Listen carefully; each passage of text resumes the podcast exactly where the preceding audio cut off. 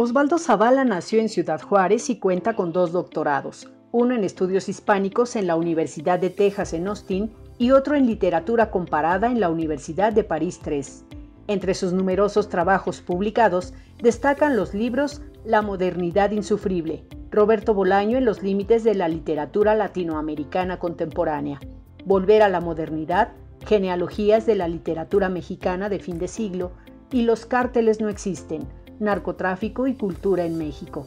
Es también periodista y ha colaborado en medios como Newsweek, El País, Proceso y The Washington Post. En 2016 obtuvo el premio de la Asociación de Estudios Latinoamericanos, LASA por sus siglas en inglés, para el mejor ensayo en las humanidades y en 2017 una mención honorífica en el Premio Nacional de Periodismo en México por su ensayo Nada que ver en la frontera del narco, los imagentextos de Julián Cardona. Actualmente es profesor de Literatura y Cultura Latinoamericana en el Centro de Estudios de Posgrado de la Universidad de la Ciudad de Nueva York y en el Colegio de Staten Island. Bienvenido de regreso, aquí estamos en nuestros diálogos por la democracia, aquí en TV UNAM. Este, tenemos otro invitado de, de lujo, alguien que nos visita desde Maryland, en los Estados Unidos, pero de hecho trabaja en, en Nueva York. Es un mexicano muy distinguido, ya viste su, su biografía. Osvaldo Zavala, este, bienvenido.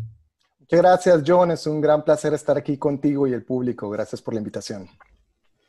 Al contrario, Osvaldo, eh, mira, a mí me parece que tu obra, tu trabajo, tu perspectiva es este, muy innovador, eh, justo lo que necesitamos para avanzar, darle la vuelta a tantos esquemas tan viejos con respecto a la relación entre México y los Estados Unidos, con respecto a eh, el neoliberalismo, la modernidad, eh, este, tus escritos periodísticos y académicos tienen un sincretismo eh, este, muy fértil, muy fértil. Este, pero empecemos con, contigo. Tú eres un mexicano que naciste en, Juárez, este, terminaste en, Nueva York. Escribes todavía sobre México. ¿Cómo ha sido esa, esa trayectoria para ti de, de, migrante, pero con también mucho raíz en, en México? ¿Cómo lo entiendes? ¿Cómo explicas? Pues mira, eh, creo que la experiencia de haber crecido en la frontera te permite una distancia crítica y también incluso yo creo que afectiva de México y de Estados Unidos al mismo tiempo.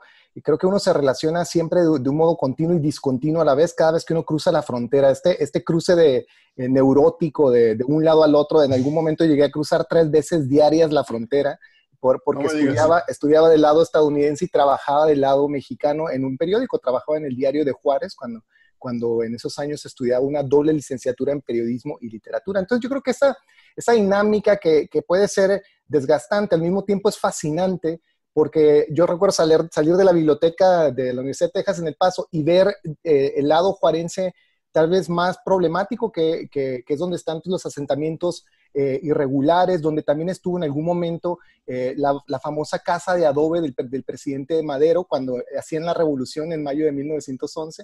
Eh, es decir, hay tantos ecos de la historia y tan presentes en, en la frontera que pues constantemente invitan a esta reflexión complicada. Entonces tuve la suerte de aprender de, gente interesantísima en la frontera, como el periodista Ignacio Alvarado, el periodista Julián Cardona, reporteros aguerridos que me enseñaron a, tener una perspectiva eh, distinta eh, en, temas eh, controversiales como la seguridad, pero también entender de una manera, digamos, poco hegemónica el, periodismo que se practicaba en la frontera, lejos de los centros donde tal vez las inercias son otras. Y de ahí, pues tuve la suerte de estudiar después en, en la Universidad de París, hice un doctorado y, y, en la Universidad de Texas en Austin, la otra casa de Borges, decía él. y, después de esa experiencia, pues eh, eh, con suerte logré una plaza en la Universidad de la Ciudad de Nueva York, la Universidad Pública de Nueva York. Hay algo que a mí me llamaba mucho la atención con respecto a las diferentes este, culturas profesionales. Eh, cultura profesional, creo que sería el, el, concepto entre los académicos de los Estados Unidos y México. Yo, en lo personal, he gozado bastante estar en la comunidad académica mexicana de la UNAM porque nos da mucho más flexibilidad, percibo, de este, pues, participar en los medios, de ser interdisciplinario dentro de la universidad, mezclar temas este, sociológicos, económicos, históricos. eh, yo siento que hay mucho más libertad, sobre todo para los académicos jóvenes, para ir desarrollando su propia voz, mientras en los Estados Unidos todo está tan compartimentalizado.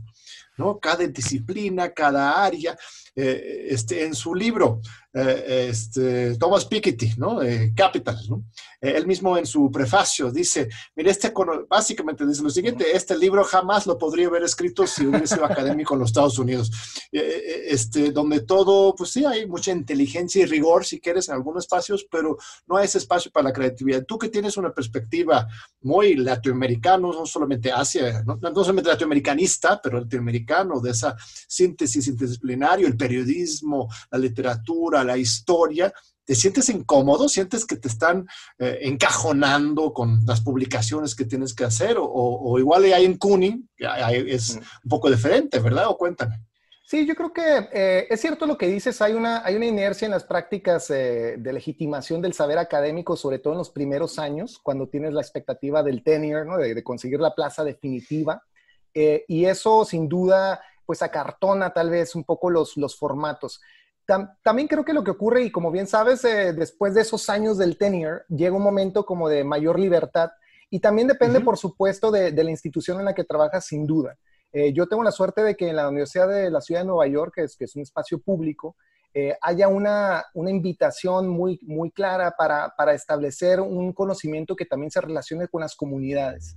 Entonces, la, la idea del intelectual público es celebrada, es bien vista, es, es bien recibida y, y, ha pues permitido que incluso se, se, invite y se incorpore al profesorado gente como Paul Krugman, que dejó la Universidad de Princeton para venirse a CUNY.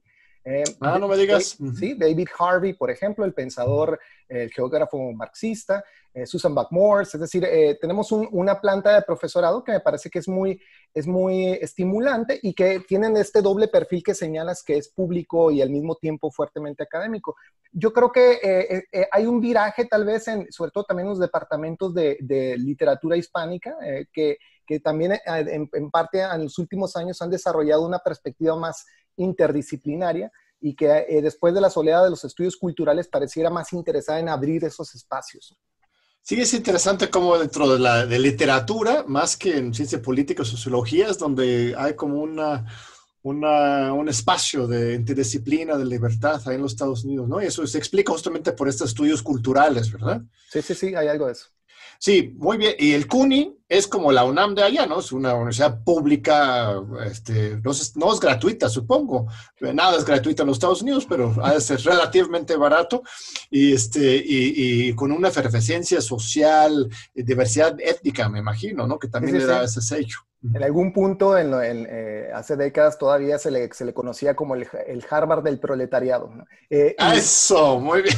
Y, y, hay algo ahí que es cierto. Yo creo que eh, a mí me enorgullece mucho que ver en mis, entre mis estudiantes inmigrantes de primera generación, incluso estudiantes DACA, gente que la universidad recibe con, mucha, mucha generosidad, pero también con mucho interés de, de, promover justamente esta pluralidad y este cambio democrático, representando a la ciudad como verdaderamente es, lo cual eh, no, no, necesariamente lo verás en los, en los, salones de clase de NYU de Columbia, porque pues tienen una función intelectual distinta, ¿no? Lo que ellos hacen es también, desde luego, en la, en la, en la perspectiva de, de, los sistemas académicos estadounidenses, pues premian este, este reparto de, de, de, de, pues sí, de, las altas mentes que, que, pareciera que están solicitando, ¿no? Pero nosotros en la universidad tenemos una, una, perspectiva mucho más receptiva y abierta con la comunidad, entonces los salones de clases se parecen a la ciudad. Eh, tenemos un estudiantado que, que, que sin, sin, duda representa lo que ves en las calles, la multiplicidad de, lengua, la multiplicidad racial, y creo que esto eh, pues es materia también de, de un compromiso político que los profesores generalmente eh, eh, examinamos y, tomamos para, para, sí, porque nos parece importante pues, que la función del intelectual entre en, directo, eh, en directa consecuencia con la gente.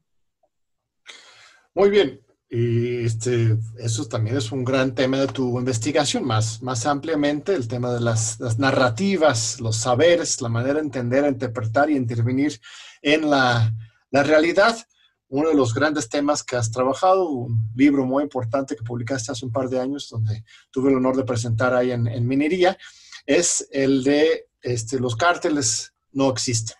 Si quieres, empezamos por ahí, que compartes un poquito con el público ¿A qué te refieres con eso? ¿Es un puro invento eso del cártel?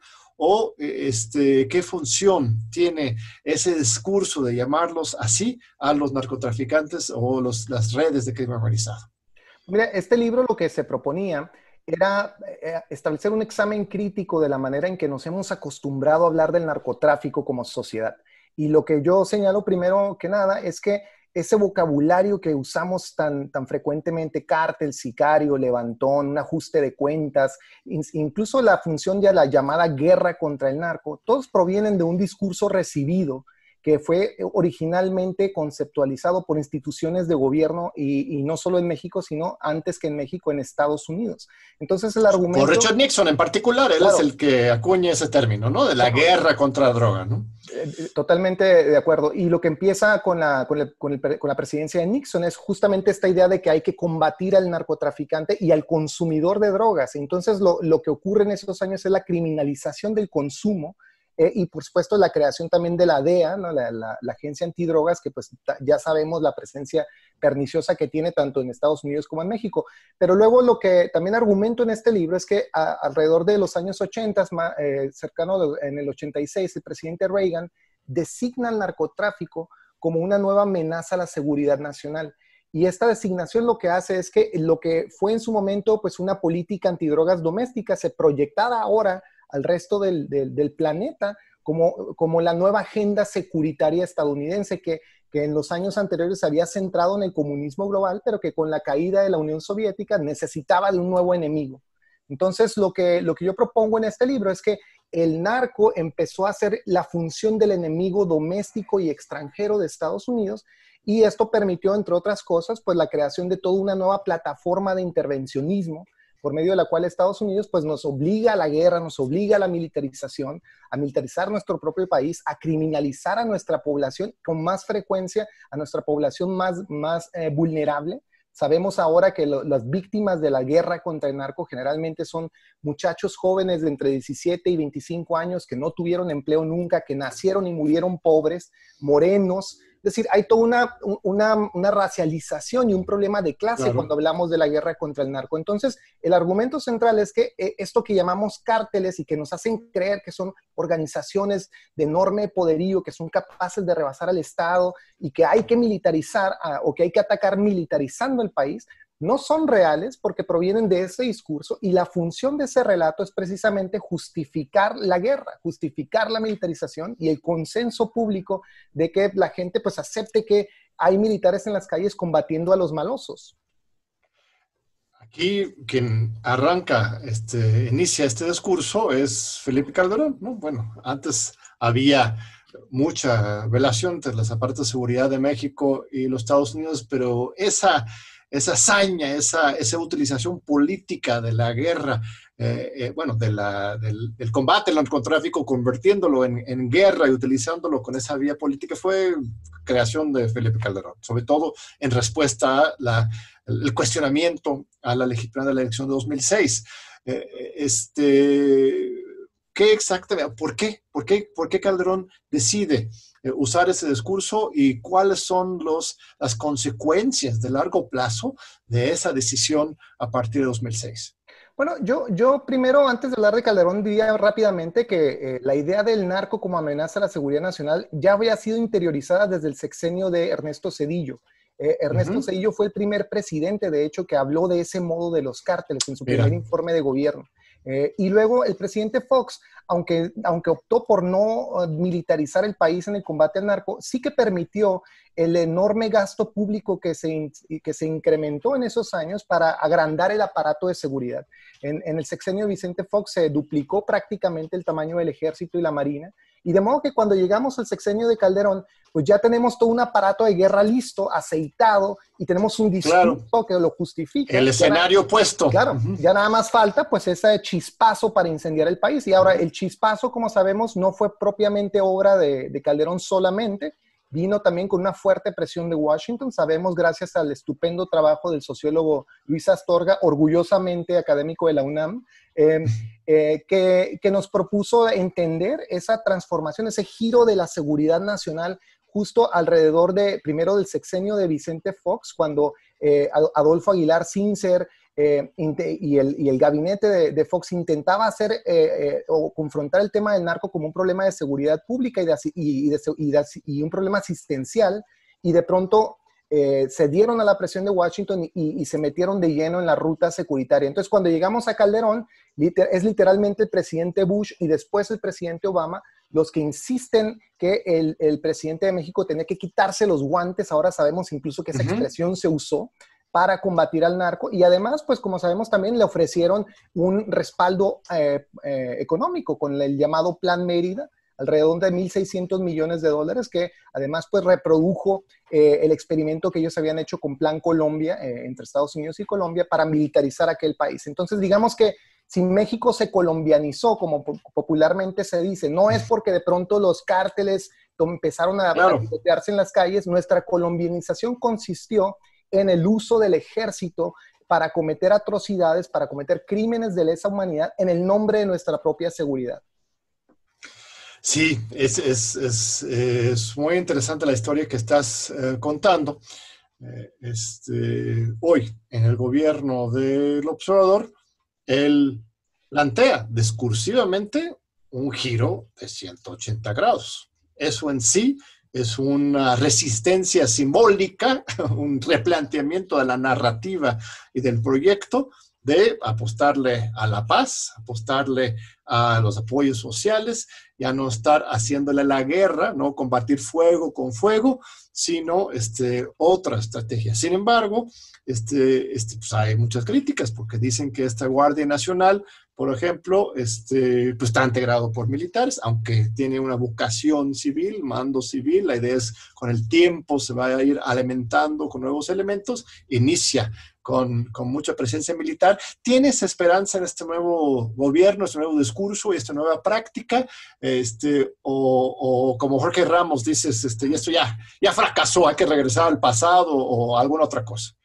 No, yo creo que eh, yo no creo, yo no tengo ninguna razón para no creer en la sinceridad del presidente López Obrador cuando se presentó desde su campaña y su, y su programa de, eh, gobierno eh, la idea de la desmilitarización y la idea de la pacificación del país. Yo creo que él genuinamente está preocupado por la pacificación del país. Yo creo que además él cuida mucho su, su lenguaje yo rara vez lo escucho hablar de cárteles, incluso con el tema del huachicoleo, también él, se preocupaba por hacernos notar la distinción de clase con el robo de combustible mientras ocurrían las bases navales y lo que comúnmente llamamos huachicoleo, que es eh, estas tomas clandestinas donde la gente por desesperación perfora un ducto para obtener algo de combustible. Yo creo que él tiene una idea muy clara sobre eh, los efectos tóxicos de la, de la, militarización, de la militarización y de la guerra contra el narco, como que terminan siendo, como hemos dicho, pues eh, esfuerzos que eh, criminalizan y que atacan a la propia población del país. Ahora, también creo, sin embargo, que pues hay una, una enorme inercia en, en, el, en, cómo el poderío militar ha tomado pues una presencia y una vigencia en, la, en, la, esfera política, sobre todo, como dijimos, desde el gobierno de Calderón. Y y pues yo creo que sí, sí tenemos que preguntarnos en qué grado, eh, aunque haya un discurso nuevo y, yo celebro que haya una intención clara, por lo menos del presidente, de no reproducir estos errores de, de, los llamados operativos militares en contra de, traficantes, eh, pues estamos viendo que el, poderío militar sí ha crecido de una manera todavía más, eh, más pues exponencial en, en, el país Vemos el, ejército en, lugares delicados del país, por ejemplo, militarizando las fronteras. Me preocupa que el ejército también ahora tenga pues acceso y control a los puertos marítimos, a las aduanas terrestres y marítimas, y que ahora, pues como se nos ha, se nos ha dicho también, pues controlará y administrará el aeropuerto de la Ciudad de México. Yo creo que el presidente tiene sin duda una, una relación saludable como debe ser con las Fuerzas Armadas y creo que tiene que haber una relación de cooperación sin duda y de, entendimiento y de mutuo respeto, pero creo que ah, hay un peligro latente en, cómo el ejército ocupa espacios que son propiamente los del gobierno civil y aunque está emplazada el, mando civil completo de la Guardia Nacional y, la, y, la, y el regreso de los cuarteles del ejército en 2024, pues yo quiero asegurarme que cuando lleguemos a ese momento, haya la voluntad política y el escenario correcto para que eso realmente se consume. Digamos, es una promesa todavía, ¿no? Yo creo que eso es lo Muy bien, Osvaldo, vamos a un breve corte y regresamos este, con este fascinante tema. No se vayan, ahora estamos de regreso en Diálogos por la Democracia.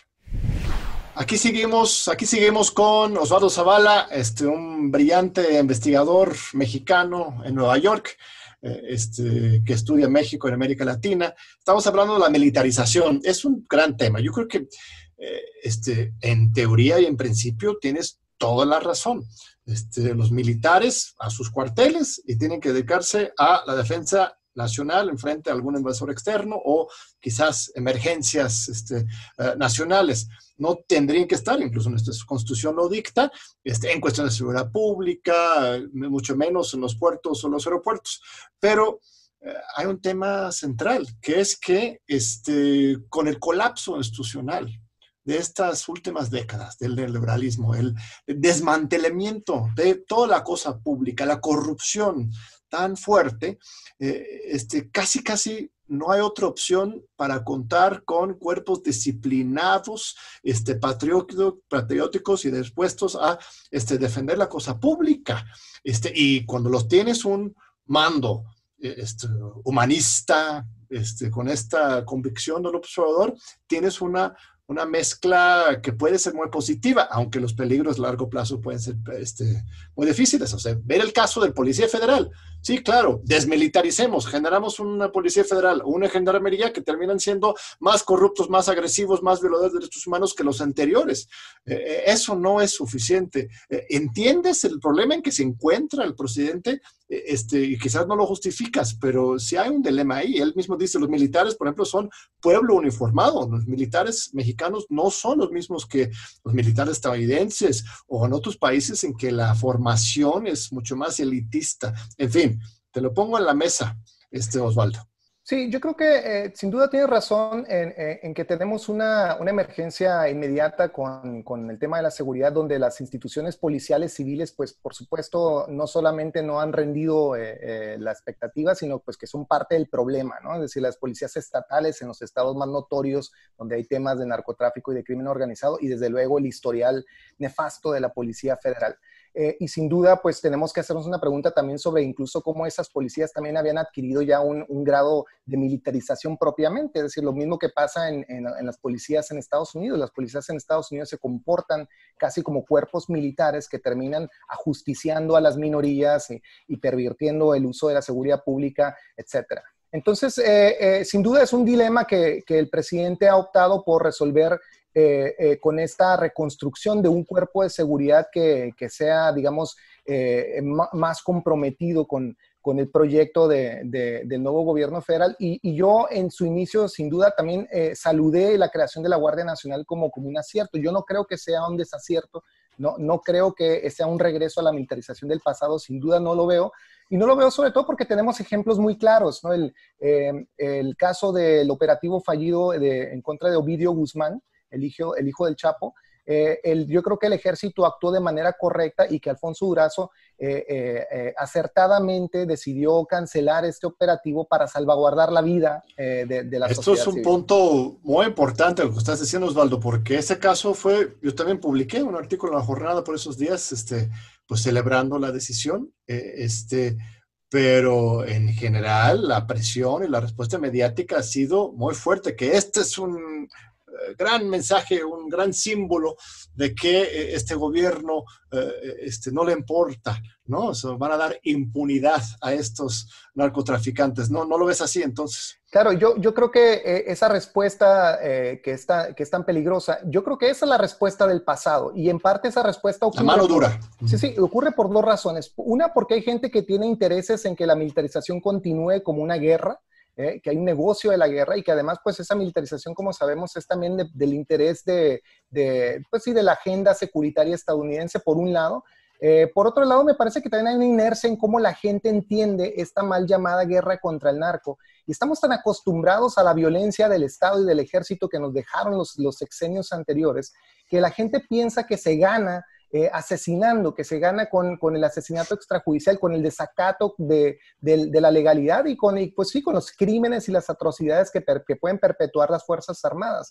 Entonces, tenemos que vencer esa inercia y esa es parte también del problema, que, que hay todo un discurso de mano dura que la gente ha interiorizado a tal grado que, por ejemplo, a mí me decían en Ciudad Juárez, madres de familia, gente que yo quiero y gente cariñosa, con su familia y con, y con sus vecinos, que les parecía bien que el ejército viniera a erradicar a, los criminales de la ciudad, literalmente eh, sancionando como algo positivo el asesinato extrajudicial. Y eso, y eso es, muy, es muy doloroso porque entiendes pues también el grado de, penetración de este discurso y cómo ha transformado la mentalidad de la propia sociedad civil. Entonces, yo creo que ahí la, agenda del presidente López Obrador pues ha sido arriesgada, pero en este punto ciertamente valiente. Me pareció importante que, que se defendiera ese, ese, ese punto, es decir, no vamos a sacrificar vidas humanas y no lo vamos a permitir. Ahora, dicho esto, el peligro latente que sigue eh, y que ya lo estamos viendo en algunos casos, es que el ejército sí vuelve a incurrir en criminalidad, sí vuelve a cometer atrocidades.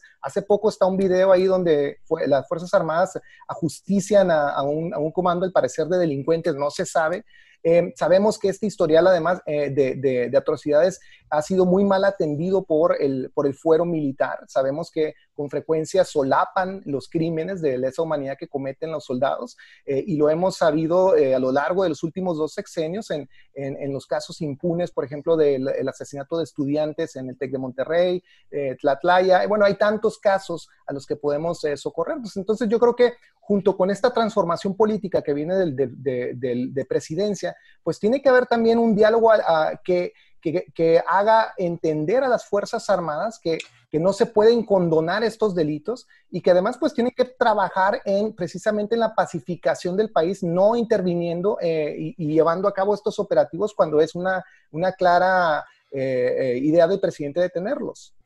Pues esa es la idea de la Guardia Nacional. Eh, hemos tenido la fortuna de, entrevistar a Alfonso Durazo varias ocasiones y insiste mucho en ese punto. O sea, la, Guardia Nacional no es la Policía Federal ni la Gendarmería, no es solamente poner un nuevo uniforme sobre los mismos de siempre, sino es generar un nuevo cuerpo con un nuevo espíritu de cuerpo, una nueva cultura de protección ciudadana. Eh, se están instalando en todo el país 200 este, cuarteles para que la gente esté, eh, la Guardia Nacional esté viviendo en sus comunidades, no van nada de bomberazo a, resolver espectacularmente frente a los medios alguna detención, sino realmente este, sirven para proteger y integrarse con la comunidad. Las nuevas reclutas jóvenes de 20 mil al año es, el objetivo, este, con una nueva formación. Eh, si bien se retoman algunos de Policía Federal o militares, la idea es que, la idea es eso, eh, este ves que están aplicando eh, nuevos planes de estudio, capacitación, este, ¿con eso se resuelve el, el problema, la duda? Sin duda ayuda, sin duda va a ser, va a ser importante que haya capacitación, que, haya toda una atención a derechos humanos, que se incorpore este, esta discusión en las prácticas y en los usos de la Guardia Nacional. Pero yo creo que hay también un problema mayor, que es el problema del discurso securitario que sigue, sigue activo entre nosotros. Es decir, para acabar verdaderamente con la guerra contra el narco, pues tenemos que acabar con la idea de que el narco es un enemigo eh, a ese nivel. Y para hacerlo, pues tenemos que desligarnos, tenemos que hacer un deslinde de la manera, de la racionalidad que nos ha impuesto Estados Unidos ante el tema de la droga. Eh, hablar de descriminalización, despenalización del uso de drogas es importantísimo. Yo sé que es una agenda que había iniciado la secretaria de Gobernación, Olga Sánchez Cordero, pero que al parecer pues ahora está un poco congelada en, el Congreso. Eh, también veo que incluso hay pues una oportunidad para activar toda una industria. La industria del cannabis podría ser una, una importante contribución a los ingresos de, del país y, de, los empresarios que se interesen en todo esto. Y sin embargo, pues estamos dejando también incluso pasar esa oportunidad. La industria del cannabis, pues la sabemos que la explota Estados Unidos muy hipócritamente. En Canadá lo mismo, hay, hay 11 estados que ya legalizaron la marihuana en, Estados Unidos y generan una, cantidad de dinero extraordinaria. Más o menos se estima que alrededor de, de 20 mil millones de dólares son los ingresos de la marihuana legal en esos estados. Ahora, si, uno toma todo eso en consideración, pues no se entiende por qué en, una presidencia que está buscando la pacificación del país no se incorpora también esa, esa discusión. Entonces creo que no basta con, digamos, transformar a las Fuerzas Armadas, sino también su instrumentalización, es decir, qué se le dice a los estados. ¿Quién es el enemigo? O sea, o, ya no tener enemigos, ¿cuál es el, el objetivo? Y aquí hay un caso que a ti te tocó vivir muy cerca, no sé si, si entraste al juicio del Chapo, pero ahí estaba en Nueva York, eh, este, el juicio del siglo, eh, el gran eh, este, diablo de el narco, de los cárteles de México, los Estados Unidos, del mundo. Incluso en un momento dado Forbes lo había puesto como el hombre de los hombres más ricos y poderosos del mundo. este, estuve leyendo un artículo de una revista italiana que publicaste en español, muy interesante sobre este, este tema. Simboliza eh, todo el problema con el discurso. Cuéntame un poco de cómo se vivió y cómo eh, concluyó ese, ese juicio. Mira, yo no tuve la oportunidad de estar personalmente en el, en, el juzgado, pero seguí muy de cerca el, el juicio y, y pues eh, en, en, el análisis que yo hago me parece que es muy importante entender la, la, coyuntura y la oportunidad que significó ver cómo el, el, aparato judicial estadounidense se las arreglaba para, para de verdad tratar de comprobar el mito que ellos han creado en torno al narcotraficante mexicano. Porque antes del, juicio, por supuesto, analistas dentro y fuera de México nos insistían en que el cártel de Sinaloa era la organización más importante criminal prácticamente en la historia de la humanidad eh, analistas como Edgardo Buscalia, por ejemplo, de una manera muy fantasiosa, hay que decirlo, insistía en que el cártel tenía una presencia en 120 países del mundo. Yo no he visto en ningún momento ninguna información que valide eso. Eh, también se nos decía pues que manejaban fortunas exorbitantes. Un senador republicano llegó a decir que el cártel de Sinaloa generaba alrededor de 500 mil millones de dólares anuales, lo cual es no solo absurdo, sino que desafía incluso los ingresos de Walmart. ¿no? Entonces, eh, lo que Claro, de que, uno pues no puede simplemente sentarse y aceptar esto. Ahora, lo que sí pudieron comprobar eh, en el juicio, más o menos, y eso juntando pues los, los decomisos, las diferentes acciones antinarcóticos en Estados Unidos a lo largo de 20 años, es más o menos un lavado de supuestamente 14 mil millones de dólares. Y como te decía, la marihuana legal en Estados Unidos supera esa cifra en un solo año. Entonces, lo, que es increíble es que cuando dimensionamos correctamente, cuando vemos verdaderamente quiénes son estos traficantes que sin duda son un problema a, la gobernabilidad, que sin duda son, oponen un problema a la, sociedad y a la convivencia legítima en un país, pues no son de ninguna manera estos monstruos que ameritan ser exterminados eh, por, un aparato militar. Entonces, eso es, que esa... Sí, es que es esa obsesión en la cultura jurídica, aunque más allá cultura política estadounidense, con la responsabilidad individual, ¿no? Necesitan siempre encontrar el culpable, el malo. Eh, incluso tú mismo citas, al final de ese juicio, el juez Kogan dice, no, I'm so proud to be American. Qué orgullo es ser estadounidense, haber aniquilado con mi rayo láser al malo. Justiciero. Este, así es, es una un catarsis cultural para. Claro, casi como el llanero solitario. Exacto, como si estuvieran resolviendo el problema, pero en realidad, este, no, o sea, todo esto, lo que se llama cártel de, de Sinaloa, de Juárez, son redes de, delincuencia que están asentados en comunidades y en que sobre todo los estadounidenses son los principales responsables por sus armas y por este, su consumo de drogas, ¿no? Claro, lo que vimos es la enorme hipocresía del sistema judicial estadounidense y, y francamente el discurso político de seguridad nacional estadounidense. Lo que vemos es que primero, pues Estados Unidos es el mayor consumidor de droga, es donde se lavan cotidianamente miles de millones de dólares y es donde hay más armas per cápita. Entonces no se explica uno cómo un país que pues ha, incentivado el tráfico de drogas transnacional se siente con derecho a juzgar a los demás. Pero lo más interesante es que durante el juicio incluso se, censuró que se hablara de la corrupción oficial del lado estadounidense.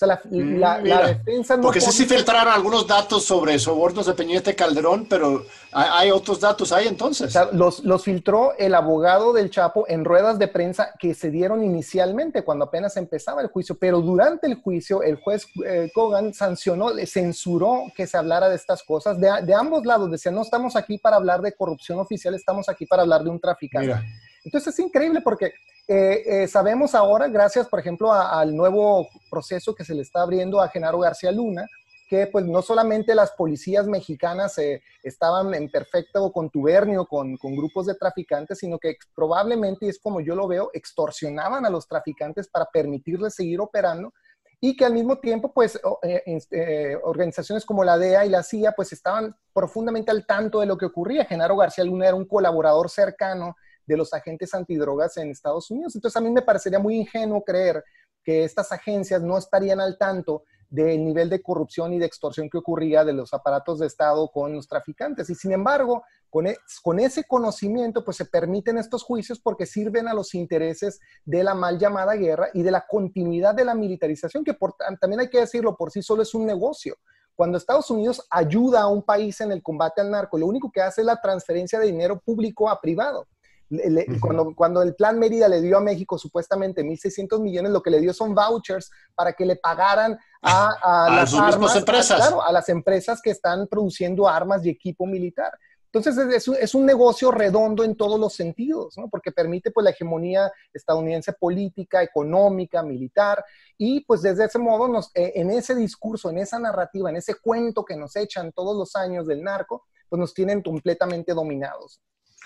Pero entonces Calderón y Roberta Jacobsen, este, la embajadora en México durante ese periodo, este, sí sabían, este, sospechas que, o sea, están diciendo que, ¿no? El deniability, ¿no? El, este, se lavan las manos, pero es posible que no tenían conocimiento de lo que estaba ocurriendo con García Luna. Mira, a mí me parece completamente ingenuo creer que el presidente Calderón no estuviera al tanto de lo que hacía su secretario de Seguridad Pública, sobre todo porque además tantas veces hubo a lo largo del sexenio pues denuncias públicas hechas por periodistas en México y, la sospecha clara de que pues no era solamente narcotráfico, sino que era una, toda una red de corrupción. Lo vimos, por ejemplo, con el montaje que hicieron eh, del operativo de Florence Cassés y eso fue uno de los que pudimos eh, eh, darnos cuenta y donde colaboraban además, como sabemos, pues los, los medios de comunicación. Es decir, esto fue parte de un engranaje que justificaba pues una forma de hacer política y negocios al mismo tiempo. Y yo creo que esa es la verdadera máscara del neoliberalismo que estamos ahora descubriendo. Lo sabíamos, pero ahora lo estamos comprobando eh, con el caso de Emilio Lozoya. Es decir, generalmente estas cosas pareciera que están apartadas unas de otras, la seguridad por un lado y la extracción de recursos, etcétera, pero en realidad son parte de todo un sistema de saqueo, de, de corrupción oficial que, muy fluidamente eh, justifica y, facilita uno al otro, ¿no? El, discurso del narco y la idea de la guerra contra el narco, pues ha permitido, eh, eso es parte del argumento de mi libro, eh, que el ejército también se posicione en zonas ricas donde hay riqueza en el subsuelo, donde hay petróleo, donde hay gas natural, donde hay minería, y a partir de esa ocupación militar, pues surgen nuevos negocios para las empresas transnacionales. El caso más significativo que yo pongo sobre la mesa en el libro, basándome en parte con los estudios de Guadalupe Correa, nuestra colega y amiga que, que, tú bien conoces, pues es que hay una correlación directa entre la militarización del país y el saqueo de gas natural, por ejemplo, en estados como Tamaulipas, donde está una de las grandes reservas de gas natural. Entonces sabemos ahora, gracias a Guadalupe y al valiente reporteo, por ejemplo, de Don Paley, la periodista canadiense, o mi amigo el periodista Ignacio Alvarado, pues que eh, eh, la militarización también operó como, una, eh, un vehículo y un instrumento del despojo. Lo que, lo que hizo la militarización en buena medida es obligar al, al, desplazamiento forzado de comunidades enteras donde eran tierras comunales y donde pues se necesitaba quitar a la población para acceder a la riqueza en el subsuelo. Entonces, e, esto lo vemos constantemente ocurriendo en el país, lo vemos también en Oaxaca, lo vemos en Guerrero, eh, en Chihuahua. Entonces, creo que hay un patrón entre violencia, militarización, el discurso del narco y la extracción de recursos. Muy bien, Osvaldo. Vamos a ver un segundo este, corte y regresamos para nuestra última parte de esta fascinante este, entrevista, diálogo con Osvaldo Zavala. No se vayan, aquí estamos.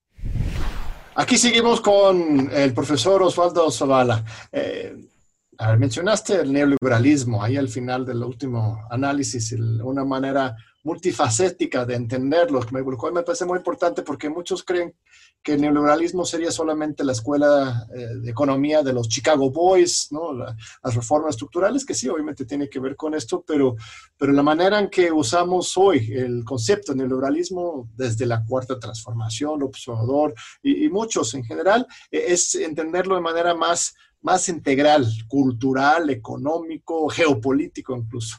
Eh, y es algo que tú también has trabajado sobre este discurso del neoliberalismo y su idea de la modernidad. Este, cuéntame, ¿cuáles son algunos de los problemas o nudos críticos de ese concepto este, neoliberal modernizante?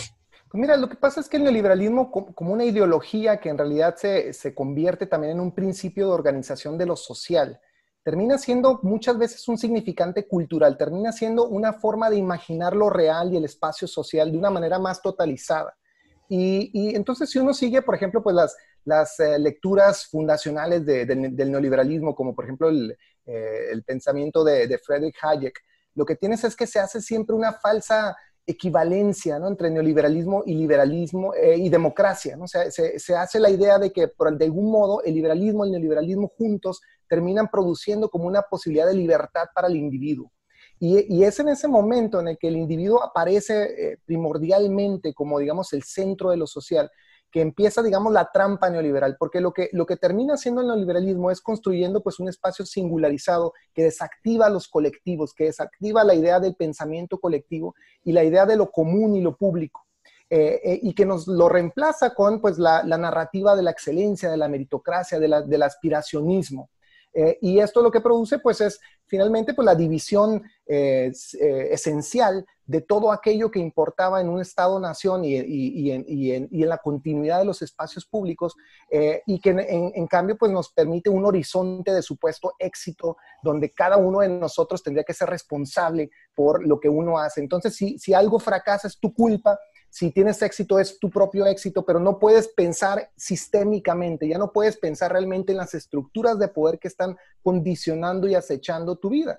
Entonces yo creo que para, para avanzar en contra de, esta idea del neoliberalismo, lo que tenemos que es recordar pues que tenemos que restituir lo colectivo, tenemos que restituir lo público y defender los espacios públicos como la idea de, de horizontalizar y de verdaderamente articular una democracia entre nosotros. Y en México tenemos una gran ventaja tuvimos una revolución. Este, bueno, muchos países dicen que tuvieron revoluciones, pero hay diferentes eh, eh, profundidades de la revolución y la revolución mexicana sí fue una revolución social, interrumpida, si quieres usar la terminología de Gili, pero sí, sí fue una cisma histórica muy fuerte. Un, otro ensayo que estaba leyendo tuyo sobre Juárez, tu, este, ciudad de, de origen, este, la toma de Juárez, esa disrupción, esta este, eh, insubordinación de Villa frente a, la conciliación de Madero, Villa provoca a las fuerzas de, Díaz y este, genera las condiciones para realmente tomar, tomar Juárez. Eh, un pequeño ejemplo de, una larga tradición mexicana de, de rebeldía, de construcción de, de, otra forma entender la, la política. Eh, este, creo, bueno, quizás soy muy utópico, eh, este, luego dicen que los convertidos son los más fanáticos, ¿no? Yo que soy un mexicano convertido con mucha pasión y honra, eh, este, yo digo que la cultura política mexicana es, es por lo menos potencialmente mucho más este, desarrollada, superior que en otros lados, porque tenemos esa raíz histórica de la revolución, de la colectividad los pueblos indígenas, eh, esto, o, eso es puro folclore, este, Osvaldo. No, no, yo creo que tenemos una, una, una historia muy rica de, de, organización, de lucha social, de activismo, y la seguimos teniendo. Tenemos un presente que ahora mismo se debate entre ese modelo neoliberal y esta transformación que, que está operando. Yo sí creo que es un momento clave y crítico en nuestra historia y que tenemos la obligación como intelectuales de, tomar partido, de estar de un lado o del otro, no, no, no militantemente con un partido explícitamente, no hablo de Morena o de, o de una izquierda eh, con una etiqueta tal cual, sino, sino de tener una conciencia crítica de que el modelo neoliberal, neoliberal, tiene no solamente que ser derrotado, sino que tiene que ser denunciado en toda su, su extensión eh, tóxica. Yo creo que lo que estamos viendo eh, con, pues, con todos estos escándalos que nos han sacudido en las últimas semanas es la verdadera naturaleza del neoliberalismo, como habíamos dicho. ¿no? El, neoliberalismo no es solamente la privatización de las paraestatales, como vimos en los años de, del salinismo en adelante, no solamente, digamos, renunciar a la telefónica y que de pronto surge el hombre más rico del planeta, eh, involucra muchas otras cosas más, involucra la transformación misma del Estado que, garantizaba el bienestar colectivo y que ahora parece solo garantiza la fluidez del capital transnacional y que también al mismo tiempo pues se asegura de que esa fluidez vaya acompañada por un enorme cuerpo de seguridad que también ayuda y coadyuva al saqueo sistemático del país. Entonces, digamos, la transformación tendría que venir no solamente de, de una clase política reemplazada por otra, sino una reforma profunda del Estado que vuelva a, repensar ¿no? el papel de la sociedad civil, el lugar del Estado y la sociedad civil como una relación positiva, donde lo colectivo vuelva a ser parte de esta discusión. Y por eso la, la, discusión sobre la pobreza que, pone el presidente López Obrador me parece clave aquí, porque el neoliberalismo con frecuencia borra este, este problema endémico, ¿no? Es decir, las prácticas del neoliberalismo en, todo el planeta, lo estamos viendo en Estados Unidos, crea enormes, eh, eh, eh, enormes huecos de pobreza y de precarización de la vida que apenas, apenas aparecen en el radar político estadounidense. Es, es, extraordinario ver cómo un candidato como Bernie Sanders fue el único que puso sobre la mesa en los debates la idea de, un, de un, Estados Unidos pobre, mientras todos los demás candidatos siguen hablando sobre la clase media trabajadora y cómo vamos a hacer para avanzar los intereses de la clase media. Entonces yo creo que hay mucho camino por hacer. Y, pero que tenemos, sí, claro, una rica historia de, militancia orgánica y, de, y de, de activismo colectivo que nos puede ayudar a, repensar todo esto. También yo creo que la lucha por las autonomías en, eh, étnicas que estamos viendo en el sur es, clave también aquí y que nos, también nos ayuda a poner en, tensión la historia del proyecto priista, ¿no? el proyecto de modernidad nación que, que también eh, peligrosamente hizo esas borraduras. No hay que olvidar que pues desde el vasconcelismo y el, mestizaje, la idea de, un solo mexicano mestizo, pues también tuvo sus problemas y sus tachaduras del México indígena. Sí, es muy importante lo que dices también, no solamente proyectar hacia el futuro, pero entender, reconceptualizar eh, este, lo que era el neoliberalismo, porque por ejemplo ese mito del neoliberalismo es menos Estado, no es necesariamente el caso. El neoliberalismo también fortaleció el Estado, más bien giró el Estado hacia ciertos intereses. Lo ha dicho muy claramente David Harvey. El neoliberalismo es un proyecto de clase que recluta el Estado, el gobierno para este, un interés eh, este, capitalista, internacional, mercados financieros, en lugar de que el gobierno sirva a, los pobres. Entonces, y, los datos del endeudamiento, por ejemplo, ¿quién ha endeudado más al país? Pues precisamente las administraciones neoliberales, eh, muy austeros supuestamente, de Calderón y de Peña Nieto, dejándonos con políticas populistas, eso sí, populistas de gastar, bueno, más bien mucho de dinero fue a la corrupción.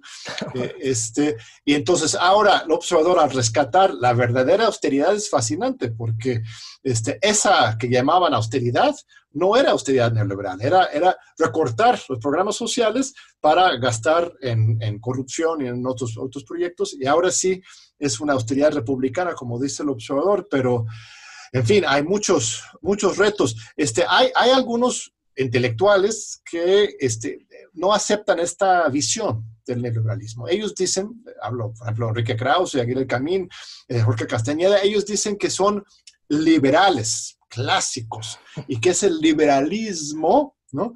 No implica necesariamente neoliberalismo, no implica corrupción, sino que es democracia, derechos individuales, este, toda esta larga tradición muy digna. Eh, este, pero, pero de repente a la hora de la acción política en México ya no son tan, tan liberales, son liberales de derecha. ¿O cómo entiendes ese desplazamiento del concepto liberal entre como lo entienden allá en los Estados Unidos y aquí en México?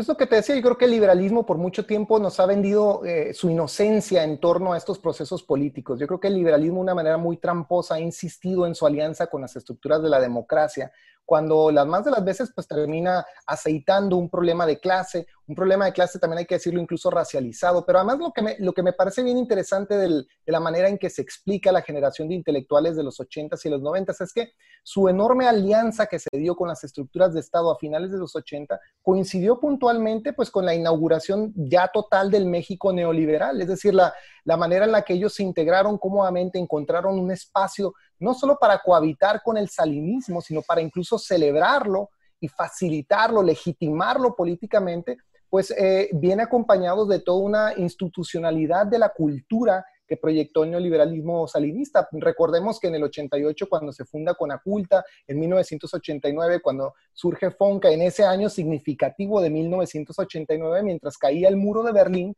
nosotros alzábamos toda una nueva estructura donde intelectuales y Estado posarían felizmente en una fotografía, ¿no? Entonces, yo creo que lo, que lo que está ocurriendo también con esta transformación es que estamos dejando sin asideros a toda una generación de intelectuales que aprendieron a, a dócilmente hablar con ese poder, pero no a desafiarlo. Incluso se permitieron en momentos, yo creo que vergonzosos algunos de ellos, celebrar y defender eh, lo indefendible. eh, como fue pues el gobierno corrupto de Carlos Salinas de Gortari y, me parece todavía más penoso pues la, la, defensa del calderonismo aún en los años más terribles de la guerra contra el narcotráfico. Entonces yo creo que eh, lo que hay que también repasar aquí es cómo ese estado priista que por momentos pudo ser un estado benefactor, también eh, peligrosamente construyó estas instituciones que, como dice el sociólogo Tomás Egea, ¿no? terminaron legitimando al Estado, ¿no? terminaron legitimando estos grupos de poder y, no son eh, solamente producto de, digamos, de una pasión intelectual, sino de un, de un programa que claramente les, les marcó un lugar y un espacio. Entonces yo creo que eh, su, su, reacción ante López Obradorismo se debe explicar, pues, en consecuencia con este eh, con este estar en un país que, ya no reconocen porque es un país donde ya no tienen esta dominación, esta presencia, donde ya no gozan de estas prebendas. Sabemos también pues que había muchos contratos millonarios que circulaban entre entre estas empresas mediáticas ¿no? de, de, de, los intelectuales neoliberales que ahora pues finalmente están entrando en o ya fueron cancelados y pues esto debe por supuesto pues dejar, dejar huérfanos de, protección oficial a todo un grupo. No, no es censura entonces esto de... por supuesto que no, no, no. No, no, no, lo que pasa es que, eh, eh, como te digo, el, neoliberalismo eh, procura crear a sus intelectuales orgánicos, como todos los regímenes y los, regímenes de poder, pero en este caso los cooptó de una manera muy astuta. Yo creo que el salinismo, yo, yo veía hace poco ese documental que, que, hicieron sobre la fotografía donde Salinas aparece con los intelectuales, con, mm, Aguilar Camín, donde aparece también Monsiváis, aparece incluso Elena Poniatowska, y, y, a mí me sorprendió la manera en la que con, con tanta naturalidad decían es que era una plática entre amigos, todos nos sentíamos muy, muy cercanos. Eh, Salinas de Gortari incluso recuerda cuando le habló a García Márquez para que se viniera rápido a Los Pinos para, para mediar eh, con, eh, con Fidel Castro el tema de los balseros. Entonces, me parece increíble cómo, cómo había esta continuidad de clase entre ellos, ¿no? Y donde el neoliberalismo, pues de una manera muy astuta, eh, eh, entendía también los usos instrumentales de, la intelectualidad. Entonces yo creo que lo, que lo que estamos viendo ahora, pues en este sacudimiento, es que toda esta gente que tenía un lugar muy seguro, de pronto ya no lo tiene, de pronto tiene que, pues ahora sí, trabajar de otro modo y, y debe ser muy desgastante para, para, esta conversión, ¿no? Enojados están, enojados están. Este, yo lo he vivido. Este, yo espero que podamos este, superar esta etapa y generar una verdadera discusión pública de, de altura, el país lo, lo merece. Este, ah, no quiero que se acabe esta entrevista, Osvaldo, eh, sin que nos cuentes sobre una propuesta muy concreta que tienes con respecto a eh, este, una especie de, exhibición, un museo eh, este, de los archivos del, del viejo régimen, de, la Dirección General de Seguridad, del CISEN. haces una analogía con la calle del muro de Berlín y los, este, los archivos de los, los Stasi, ¿no? eh, la policía secreta de, eh, este, de eh, Alemania Oriental. Este, ¿Esto de qué serviría y por qué tendríamos que hacer este catarsis este, histórica? Pues mira, es que visitando justamente los archivos de la Stasi, ¿no? En lo que fue la antigua RDA, me di cuenta que del sorprendente proceso de revisión histórica que ellos lograron en tan pocos años, ¿no? a, a, los meses de la caída del muro, eh, ellos lograron eh, abrir los archivos de la, de la policía, de la, de la, agencia de inteligencia de, de, la Alemania Oriental, y no solamente abrirlos al público, sino que incluso eh, se apropiaron del edificio mismo y lo convirtieron en un museo. Entonces, la politización de esa memoria permitió no solamente, digamos, entender los secretos de las policías, sino también desarticular toda la, la hegemonía que había en torno a esta paranoia de, vigilancia masiva, de dominación de la población, de disciplina de los cuerpos, etc. Entonces me, pareció muy sugerente porque ellos lograron esto en, un tiempo récord sorprendente y yo creo que cuando uno observa el proceso de, de, cambio que estamos viviendo, tenemos esa misma oportunidad. No, no creo que, que, sea, digamos, una comparación desproporcionada.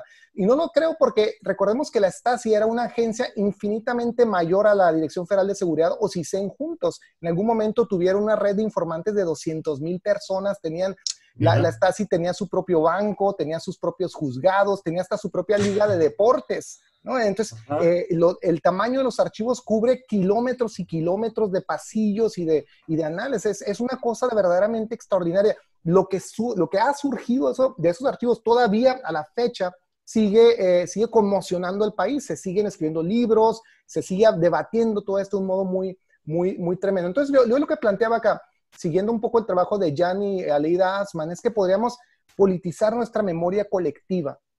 Podríamos, digamos, construir un, un, antes y un después del discurso de seguridad nacional, pero para esto, por supuesto, tendremos que reconfigurar completamente nuestro entendimiento de la seguridad y cancelar esta ideología estadounidense que nos obliga a tener un enemigo constante.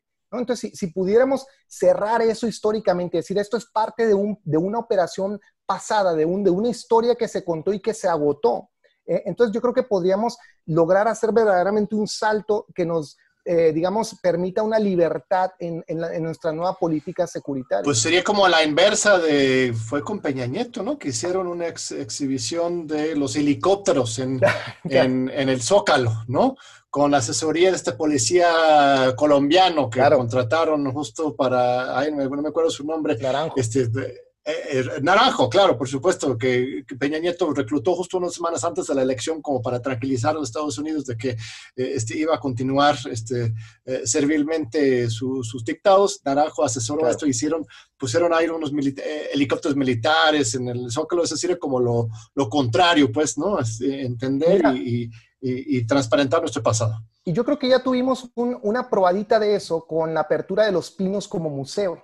Es decir, lo, que la gente pudo observar al visitar Los Pinos es, es, entender, digamos, ese pasado muerto de autoritarismo presidencial, donde, esto, donde el presidente vivía como un virrey, ¿no? E, esta época casi protocolonial, ¿no? Donde, donde los aparatos de Estado se permitían vivir, vivir incluso en, una, en un mundo aparte, ¿no? Lleno de privilegios, etc. Yo vi también que el Estado Mayor Presidencial ocupaba uno de los edificios que ya al parecer fue abandonado hasta ahí se me ocurría que podría, haber, eh, podría estar este tipo de, museo, pero, pero cuando uno visita verdaderamente estos museos en, Alemania, eh, por ejemplo el Museo del Holocausto también, te invita a pensar, a, razonar la atrocidad del holocausto y del genocidio como algo cancelado. Yo creo que eso es lo que la importancia de estos museos, es la, es la museificación del presente, precisamente para que ya no puedas voltear atrás y, y, reactivar esos usos políticos de, que tanto daño hicieron a la sociedad. Pues magnífico, Osvaldo. Con esta última afirmación muy elocuente y clara tuya, vamos a cerrar esta, esta entrevista. Este, unos últimos 30 segundos para un saludo al, al, público de la UNAM que te está viendo. Bueno, mira, yo, yo no estudié en la UNAM, me hubiera encantado, pero creo que sigo aprendiendo, seré un estudiante de la UNAM, sigo muchísimo a los intelectuales de la UNAM, de ellos he aprendido todo, ¿no? Luis Villoro, por ejemplo, Bolívar Echeverría, eh, Enrique Dussel, es decir, he, aprendido tanto de la casa y también me parece que la UNAM es extraordinaria porque ha permitido una pluralidad. Es decir, a mí me gusta la universidad eh, precisamente por la manera en la que eh, permite el pensamiento, el disenso y el pensamiento plural, ¿no? y, eso es algo que hay que celebrar y proteger siempre. Yo creo que tú, John, con tu programa, pues has ejemplificado eso, has hecho de, este programa un verdadero diálogo democrático donde podemos estar en profundo desacuerdo, pero continuar esta conversación en muchos temas. Pues muchas gracias, querido Osvaldo. Un abrazo hasta Maryland y este, te esperamos aquí en México pronto, esperemos. Muchas gracias, John. Un placer. Gracias a usted, este amable público, como siempre, por seguir con nosotros. Te esperamos de nuevo en ocho días aquí en los Diálogos por la Democracia de TV UNAM.